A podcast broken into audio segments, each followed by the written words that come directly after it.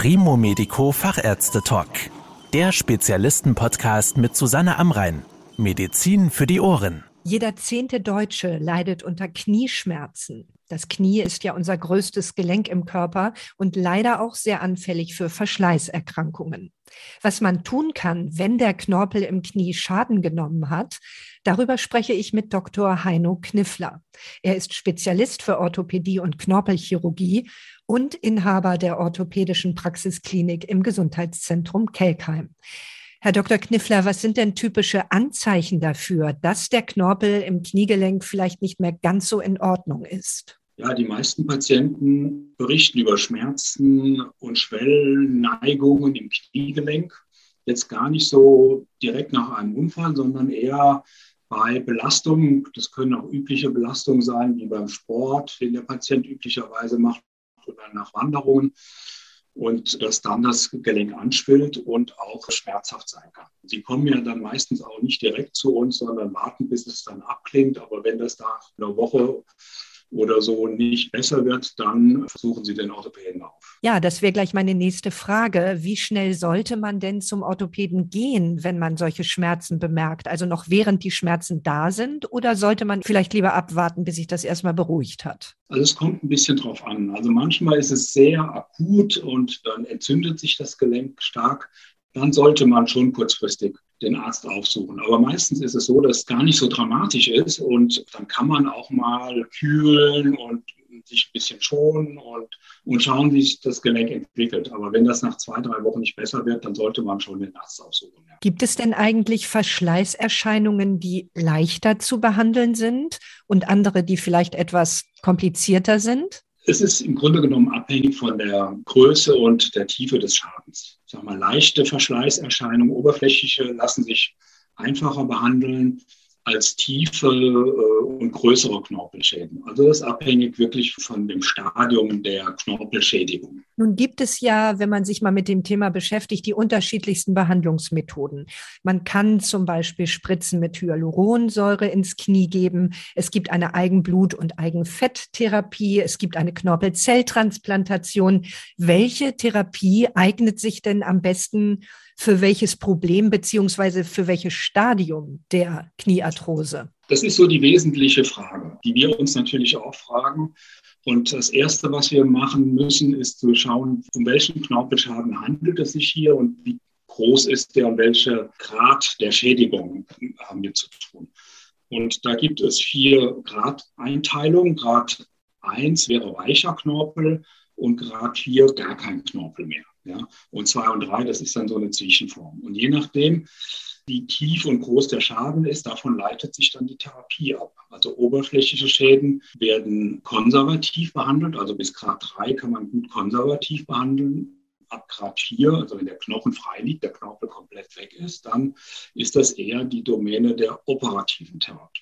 Und konservativ hatten Sie eben Beispiele genannt, die Hyaluronsäure, Eigenblutbehandlung. Das ist so der Standard, der heutzutage in vielen Praxen auch angeboten wird. Und da gibt es auch eine gute Datenlage drüber, wobei wir bei uns die Eigenblutbehandlung präferieren. Also wir haben bessere Ergebnisse mit der Eigenblutbehandlung als mit der Hyaluronsäure. Die Hyaluronsäure ist ja eher so ein Schmier, ich sag mal Mittel. Das ist, gibt es weniger Reibung und weniger Knorpelabrieb. Das liegt sich so wie ein Film über den Knorpelschaden und schützt den.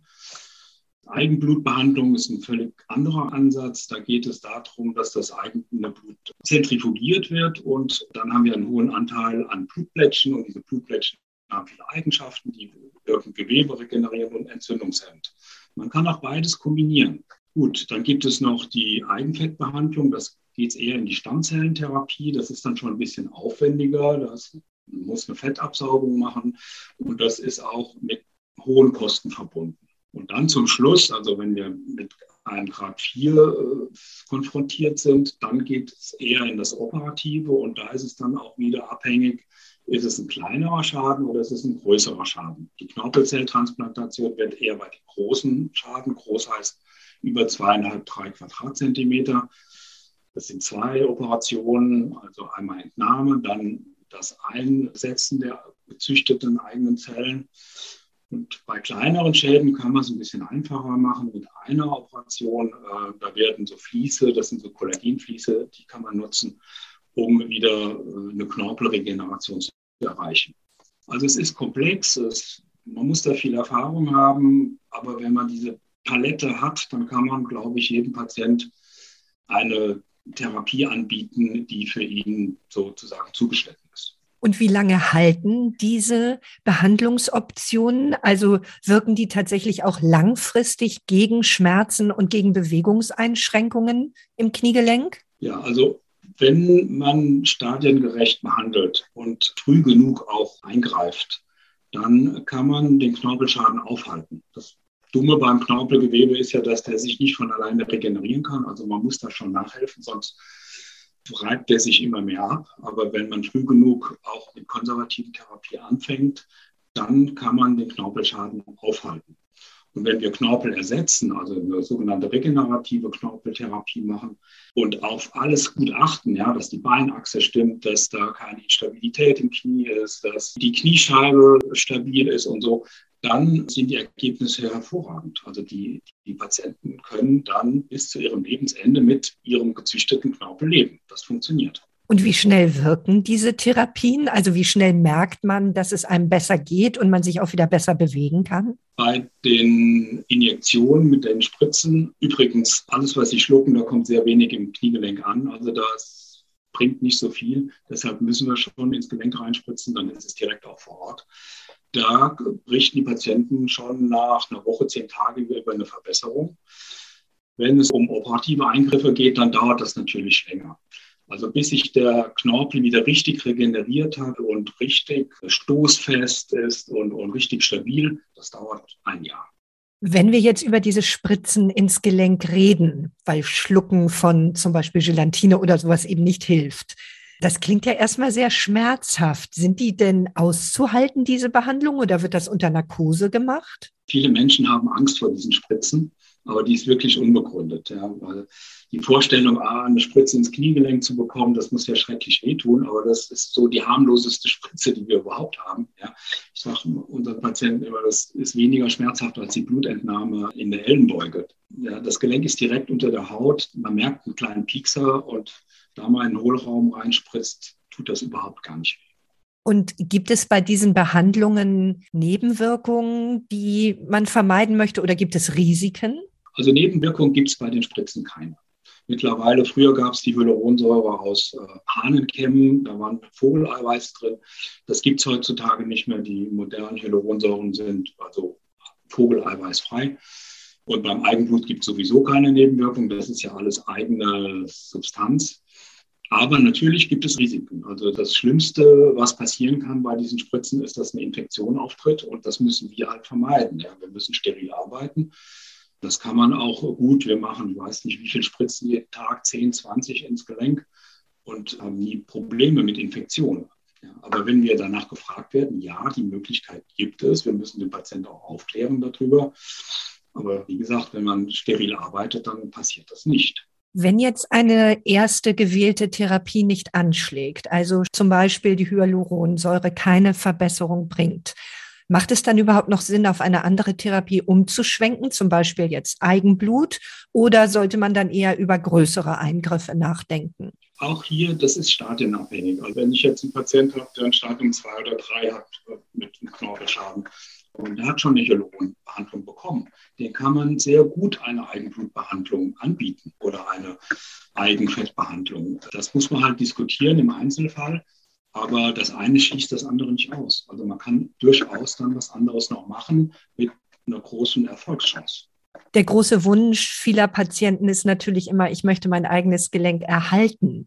Deswegen kann man also, wenn ich Sie richtig verstanden habe, tatsächlich auch diese Möglichkeiten der konservativen Therapie erstmal ausschöpfen, ehe man sozusagen den nächsten Schritt wagt. Ja, auf jeden Fall. Also das ist sowieso, ich sag mal, mein Steckenpferd. Ich versuche die Gelenke so lange zu erhalten, wie es nur geht. Also ich bin manchmal sehr überrascht, wenn Patienten zu mir kommen und sagen, hier, ich war im Krankenhaus, sie wollten mir eine Knieprothese oder eine Teilprothese ein, ich will das nicht.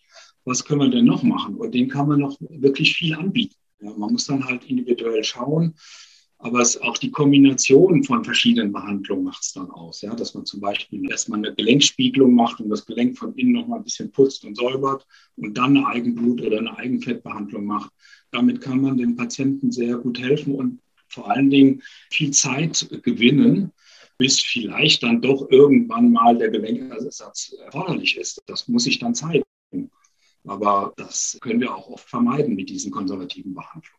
Wann ist denn aus Ihrer Sicht der Zeitpunkt gekommen, an dem man dann doch mal über einen Gelenkersatz nachdenken sollte? Ja, der Zeitpunkt kommt bei manchen Patienten leider dann schon, wenn das Gelenk sehr stark abgenutzt ist und eine gelenkerhaltende Behandlung keinen Sinn mehr macht. Also wenn wir überall Grafierschäden haben und, und so Knochenwucherungen, diese Osteophyten, so, dann geht es halt irgendwann nicht mehr. Ja. Dann, dann ist der Gelenk halt nicht mehr möglich. Und vor allen Dingen, was wichtig ist, ist der Leidensdruck. Also wir haben auch viele Patienten, die fortgeschrittene Arthrosen haben, die haben keinen hohen Leidensdruck, die brauchen keine Kniegelenksersatz. Wir operieren keine Röntgenbilder, sondern Patienten. Und wenn der Patient über das Jahr gesehen ein, zweimal so Phasen hat, wo das akut entzündet ist und schmerzhaft ist, aber sonst nicht, dann ist die Zeit noch nicht gekommen. Ja, ich sage den meisten Patienten, also wenn Sie Tag und Nacht Schmerzen haben, äh, nachts nicht mehr schlafen können und die Gehstrecke ist gering und die Lebensqualität schlecht, dann muss man mal darüber reden. Ja. Vielen Dank für Ihre Erklärungen, Herr Dr. Kniffler. Das war der Primo Medico Fachärzte Talk. Danke, dass Sie zugehört haben. Mehr Informationen rund um das Thema Gesundheit und medizinische Spezialisten finden Sie auf primomedico.com. Bis zum nächsten Mal, wenn es wieder heißt Medizin für die Ohren.